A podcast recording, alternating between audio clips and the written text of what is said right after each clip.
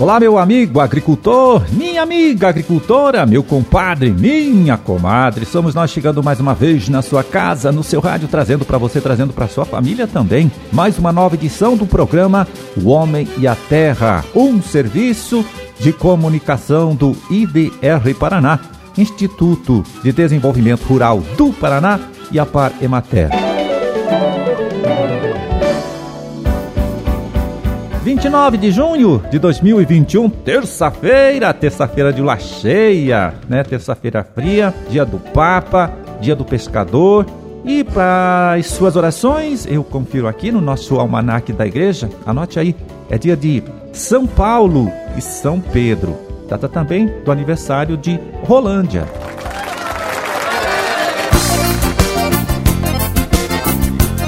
Bom, eu começo aqui falando com você que já colheu ou ainda está lidando com a colheita do café. Olha, não esqueça que já estão abertas as inscrições para o concurso Café Qualidade Paraná deste ano. Inscrição que deve ser feita no escritório do IDR Paraná até o dia 4 agora do mês de outubro que vem.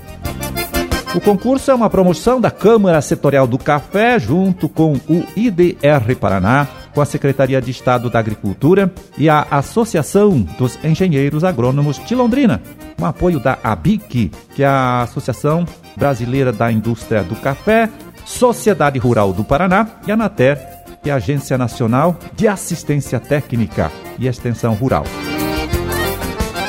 Bom, o concurso, viu, tem três categorias. A do café com fermentação induzida, que é uma novidade do concurso deste ano, da edição deste ano do cereja descascado e do café natural. O produtor pode inscrever o seu produto em até duas dessas três categorias. Inscrição que é bom reforçar, então, não tem nenhum custo aí para você cafeicultor.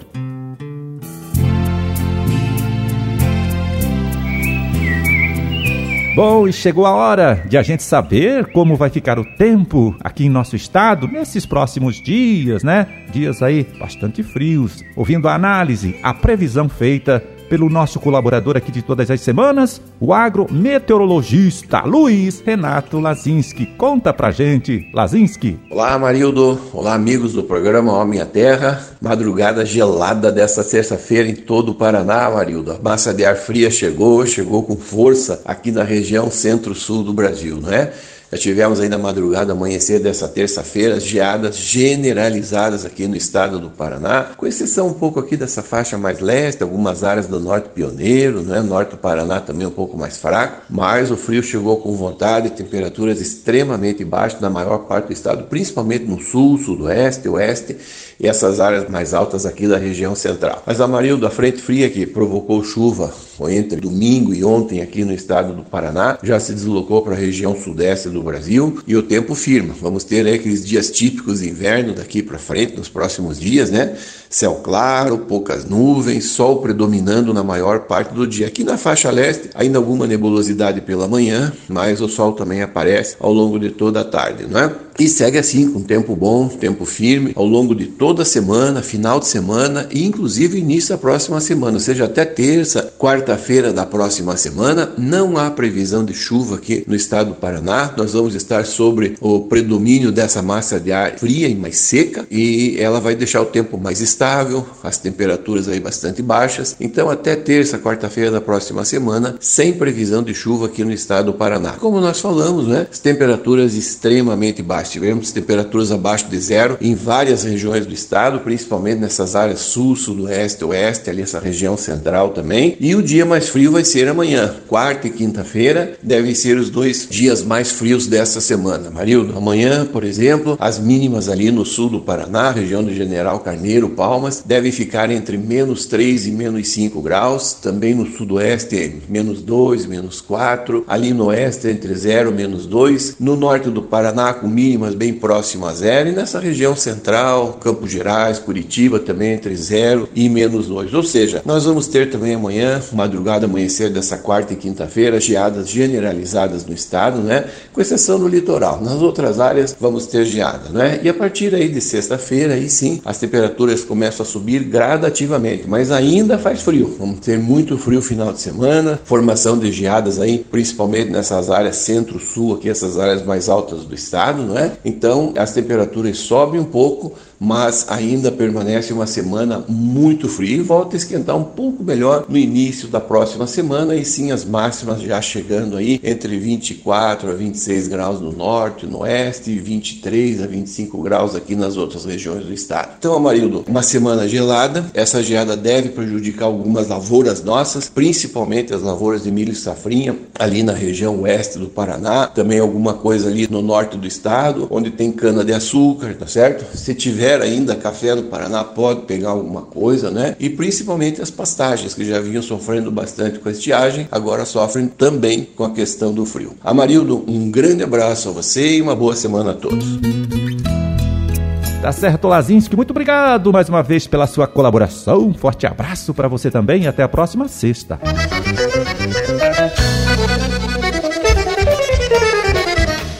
Pois é, esse frio aí então que pega o nosso estado complica ainda mais a situação do milho safrinha, né? Segundo o DERAL, Departamento de Economia Rural da Secretaria da Agricultura, já vinha com uma perda aí de 33% né, em relação à produção esperada inicialmente, perda provocada pela escassez de chuva, claro.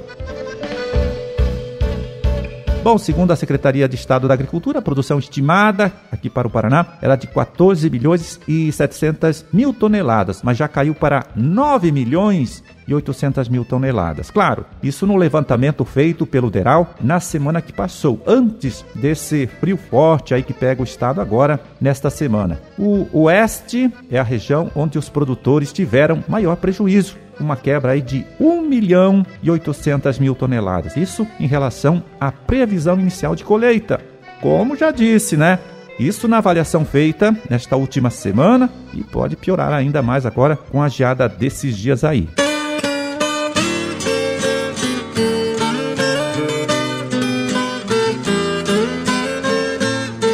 E vamos agora aqui pegar mais um relatório do Departamento de Economia Rural Rural da Secretaria de Estado da Agricultura para saber então como ficaram os preços médios dos principais produtos aqui da nossa agricultura, de nossa pecuária, preços praticados nesta última sexta-feira, dia 25 de junho.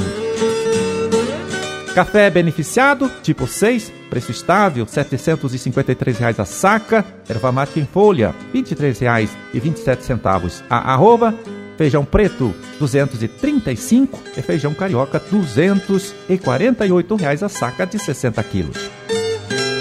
Milho, R$ 72,29 a saca. Mandioca, 425 reais a tonelada. Soja, preço sem alteração, né? Em relação à última semana, R$ 137,59 a saca. E trigo para pão com pH 78, pH de referência, R$ 74,20 a saca. Boi em pé, 307 reais a arroba, subiu mais um pouquinho aqui nesta última semana. Suíno tipo carne, para o criador não integrado à indústria. Esse sim não tem jeito, né? De melhorar. R$ 6,72 o quilo. E vaca em pé, com padrão de corte, 288 reais a arroba.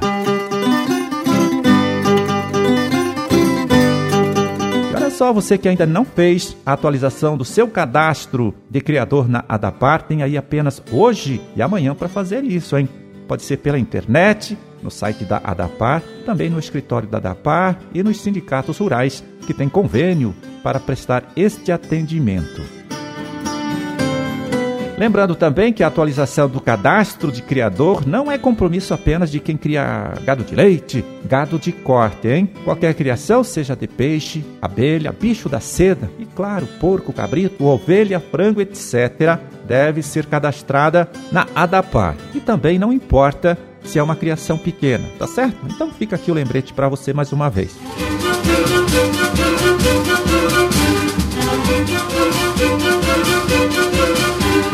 Bom, era esse o recado que a gente tinha para hoje. Vamos ficando por aqui, olha, torcendo para que todos vocês aí tenham uma ótima, uma excelente terça-feira, apesar do frio, né? E até amanhã então, quando a gente estará de volta aqui mais uma vez, trazendo para você, trazendo para sua família também, para todo mundo aí, mais uma nova edição do programa O Homem e a Terra. Um forte abraço, fiquem todos com Deus e até lá.